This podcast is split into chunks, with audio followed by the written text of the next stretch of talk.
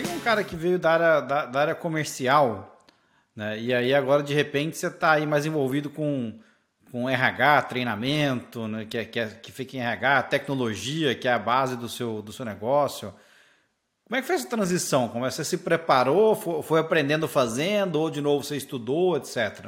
Então, Juliana, eu acho que todo mundo é comercial, né? A gente, a gente não repara uhum. isso, mas desde pequeno você vende as coisas, né? Você vende a sua uhum. ideia, você, você vai viajar de férias para tua esposa, você vai vender para ela aquele lugar que você quer ir, você vai buscar imagens daquele lugar legal. Se você não quer ir, você vai buscar no, imagens. Meu caso, eu sou só, no meu caso, eu sou só comprador, cara. É só comprador. Então, então aí, aí a sua mulher, aí você vai negociar com seu filho a hora que ele vai dormir, que ele quer ficar no videogame, você tem que negociar. Então, eu exercitei na prática, minha carreira metade foi na área comercial, mas metade foram em áreas estratégicas. Desde uhum. muito cedo eu sempre achei que um era complementar ao outro, que só ser um bom é, negociador, um bom líder, né, um bom é, dialogador não seria o suficiente se eu tivesse atuando da forma errada. Então eu fui estudar uhum. sobre planejamento, sobre estrutura. Isso me trouxe um diferencial muito maior do que eu imaginava.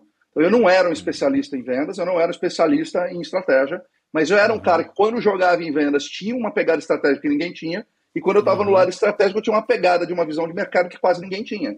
Então, isso uhum. me tornou um diferencial. Então, isso, ao longo da minha vida, é, foi vindo muito forte, e eu também me tornei líder muito, muito jovem, né, Juliano? Lá na Ambev eu me uhum. tornei líder com 23, 24 anos, em épocas que não uhum. tinha, estamos falando de quase 20 anos atrás, em época que a gente não tinha essa abundância de cursos sobre o tema, não tinha rede é. social, então, comprei o livro por um monge executivo, botei embaixo do braço, li, pronto, líder. E errei pra caramba. Então, essas experiências de diversos mercados, de área comercial estratégica e liderança, me deu a possibilidade e talvez uma facilidade de narrativa, de, de, de, de condução, por eu ter estudado teatro quando era pequeno, por eu ter estudado música quando era pequeno. Isso desbloqueou uma parte comunicativa minha que me facilitou o processo de me tornar um educador. É, mas até então, é, ainda é um pouco distante, porque uma coisa é eu conhecer tacitamente sobre o que eu já fiz na minha vida, é eu ter uma boa didática, mas tudo isso para mim é hardware. Falta uhum. saber o seguinte, tá bom, mas como é que eu ensino? Como é que eu faço para falar com 30 pessoas completamente diferentes, com experiências diferentes, com formas de comunicação diferentes, com formas de aprendizado diferentes, de uma forma que eu consiga mudar o mindset das 30 pessoas. E aí eu fui uhum. estudar.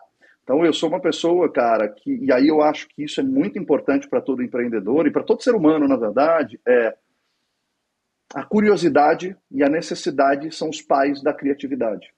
E talvez a uhum. criatividade seja o ativo mais importante que a gente vai ter cada vez mais no mundo de inteligência artificial uh, e de robótica e de robôs retomando trabalhos que a gente tomou deles lá atrás, eles estão querendo retomar agora. E aí, cara, eu fui cair muito de cabeça de consumir, devorar absurdamente tudo que fosse de inovação, tecnologia, negócios, startups. tudo que eu poderia consumir, todo o tempo que eu tinha disponível, livre, era para consumir isso. E uhum. aí eu fui, como eu te falei, fui estudar neurociência aplicada em treinamento. Eu fui estudar metaverso, metaverso mesmo, fazer um curso de metaverso. Fui fazer um curso de Futures Literacy, que é letramento em futuros, Fui consumir tudo que você pode imaginar e seguir, participar de webinário, seminário, aula ao vivo, curso, para tentar entender tudo isso.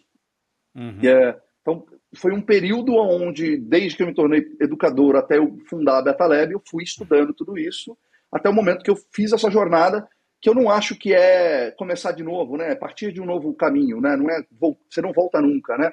Mas partir uhum. desse novo caminho.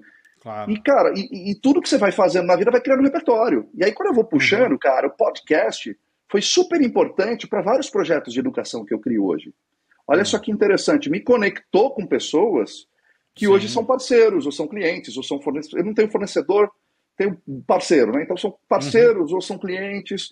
É, quando eu fiz teatro lá atrás, isso também ajudou. Quando eu fui fazer metaverso, ajudou. Então, é muito disso, cara, de, de entender né, para onde mais ou menos você vai e ir a fundo para conhecer, estudar e consumir conteúdo que hoje tem abundância e é você ter essa disponibilidade, fazer a tua curadoria e a fundo no conceito muito de lifelong learning, sabe? Pô, eu acho que esse é um bom gancho, então, para a gente entrar no tema da, da conferência aqui, né, do South by Southwest, que, pelo que eu entendi, assim, você é um cara que busca conhecimento, um cara que está sempre antenado em tendência, etc., e aí você veio aqui participar do SX, SW, né, o Fence, Cara, para quem não conhece, para quem nunca foi no evento, conta um pouco o que, que é esse evento. Legal, Juliano. É, o SXSW, ou South by Southwest, ele é um evento que acontece desde 84, sempre em Austin, no Texas, uhum. é, e ele iniciou como um festival de música. Austin, no Texas, é a capital mundial da música, da música ao vivo e tudo mais, para quem não sabe. É, é uma cidade super recentemente, os últimos 20 anos, 10 anos principalmente, se tornou um polo de tecnologia bizarro no mundo. Várias startups uhum. grandes foram e criaram sua sede, a própria Apple, o próprio Google tem um escritório relevante é, na cidade Tesla. e tudo mais. A Tesla tem uma mega fábrica que você anda um quilômetro, ela tem um quilômetro de extensão.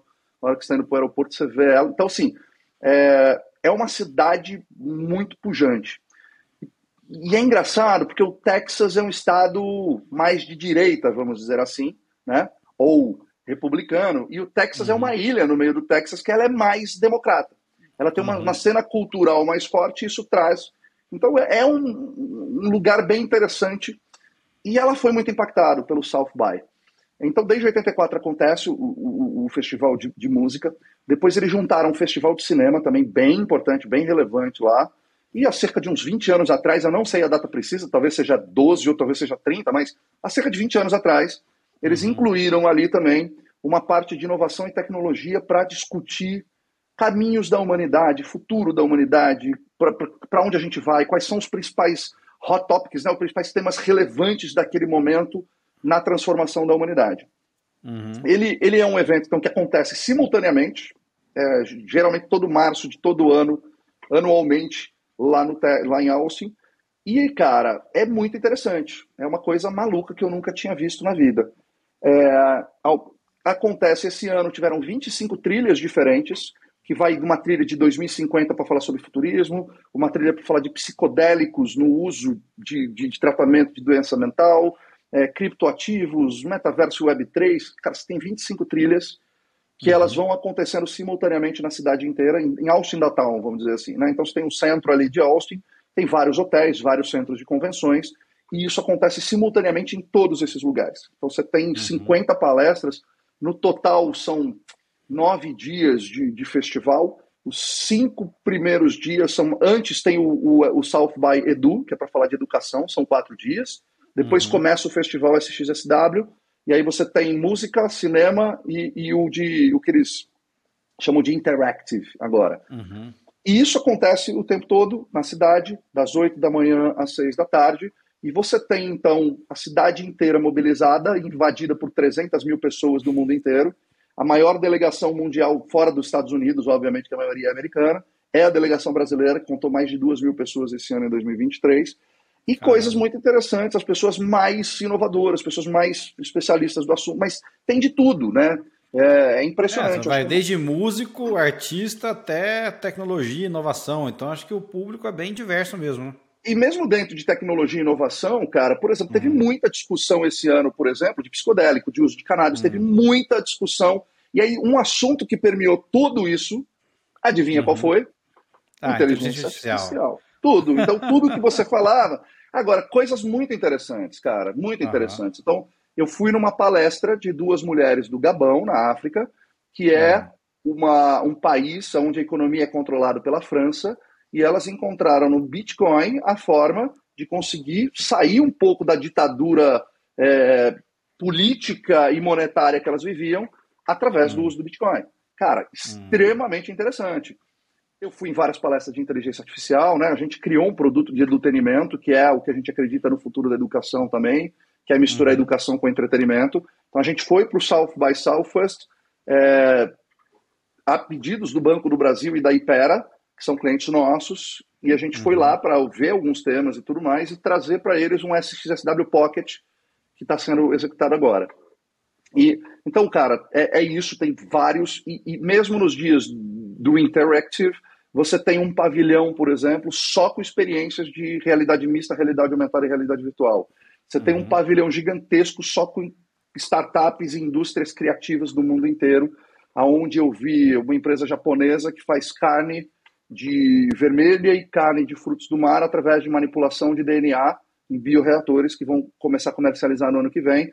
até roupas ápticas que você coloca a roupa e uma pessoa abraça o manequim, você sente exatamente a pressão que a pessoa está fazendo no manequim em você, até um lugar. Então, assim, coisas incríveis e maravilhosas acontecendo num pavilhão. Aí você tem, cara, nos hotéis rolando o tempo todo. Foram, se eu não me engano, foram 4 mil palestrantes, então 3.400 palestrantes e mais de 1.500 uhum. palestras ou meetups que aconteceram ali. E é isso, cara, rolando o tempo todo e todo dia à noite, nesses cinco primeiros dias, você tem shows também acontecendo na cidade inteira, desde uhum. igrejas, parques, hotéis, casas de shows. E aí, depois que acaba o Interactive, continua o Festival de Música e Cinema. E aí uhum. chega mais a galera de música e cinema na cidade. E aí é o dia inteiro, você tem show o dia inteiro e, e amostras uhum. de filme o dia inteiro pela cidade inteira.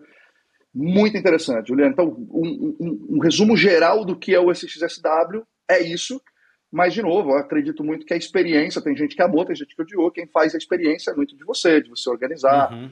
O FOMO, né, o Fear of Missing Out, é presente o tempo todo lá, porque enquanto você está assistindo uma palestra super interessante, não tem você está perdendo. Todos os, é, tá não tem, você per... Mas olha que legal que é a tecnologia e que é o legal negócio de ecossistema. A gente conectou um monte de brasileiro lá e uhum. existe um aplicativo chamado Otter, e o uhum. Otter, ele faz transcrição de áudio em inglês. Uhum. Então, a galera, cada um tava numa palestra diferente, todo mundo ligava o seu Otter e fazia transcrição e gravação do áudio daquela palestra, e depois todo mundo botava isso num, num, num dentro do Otter lá, num arquivo uhum. compartilhado. Então, eu poderia não ter visto uma outra palestra, mas eu tinha acesso ao áudio e à transcrição por causa da tecnologia. Mas fomos o tempo todo, porque enquanto você está assistindo uma coisa muito legal, você está perdendo outras coisas cinco tão incríveis quanto aquela que você está assistindo. É. Aí você vê alguém coloca no Instagram, tô aqui na palestra tal, tá sensacional, aí você fala, pô, desperdi, eu queria estar nessa outra.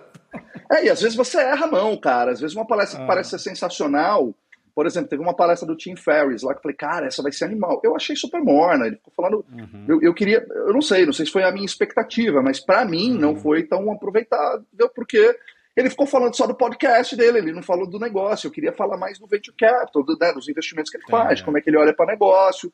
Então teve, tem palestras muito boas, tem painéis muito bons, uhum. tem palestras mais ou menos, tem tem de tudo, cara, tem de tudo. E, então, assim, de tudo isso que você viu, centenas de, de, de dezenas de palestras, né? O que, que, mais te surpreendeu? Você deu alguns exemplos aqui, mas assim, é, o que, que foi que você viu lá e saiu de boca aberta, falou, cara, isso aqui vai, vai mudar o mundo, ou isso aqui é, é a tendência para frente? Cara, eu fui muito focado, é, eu, eu dediquei uns 20% da minha agenda a estourar minha bolha, mais ou hum. menos isso. A ver coisas que aparentemente não parecem ter tanta relação com o meu negócio, uhum. mas que de alguma forma transversalmente tem, tem um impacto, uhum. tá? Os outros 20% eu dediquei a olhar coisas que fazem sentido para o meu negócio ou coisas que eu gosto e queria ver, tá? E os outros uhum. 60% foi nos projetos educacionais que a gente tinha que cumprir isso com os clientes, que também estavam muito alinhados com coisas que eu gosto, que era uhum. inteligência artificial em todos os seus aspectos. E principalmente nos aspectos não tão óbvios quanto parece num primeiro momento. Mas foi super falado, é, inclusive, no momento que a gente estava lá, aconteceu a quebra lá do Banco do Vale do Silício, cara. Hum. Todo mundo falando desse troço e não sei o que lá. Mas, Juliano, assim, é, quando você começa a olhar a inteligência artificial por óticas não tão óbvias, hum. é, para mim fez muito sentido e me desbloqueou uma capacidade de analisar um futuro aí dos próximos 5, 10 anos muito, muito forte, com uma curacidade que eu imagino boa. É, e aí dá para a gente entrar em detalhes aqui, se, se você achar que faz sentido, mas, por exemplo, achei maravilhosa uma palestra do Ryan Gellert, que ele é CEO da Patagônia, que é uma loja, de, uhum. uma marca de roupas de, de roupas de, de, de, uh, de outdoor, de, roupas de uhum. esporte, esportivas, enfim. Que o conceito, da, uma semana depois que ele assumiu como CEO da Patagônia, no lugar do fundador, o fundador chama ele para uma reunião e fala: Eu tenho uma notícia para te dar. A empresa agora foi doada por uma organização não governamental, que foca 100%. Não quer dizer que a gente não vai ter lucro, a gente vai ter que ter lucro, mas o lucro vai ser 100% revertido para projetos uhum. é, socioambientais.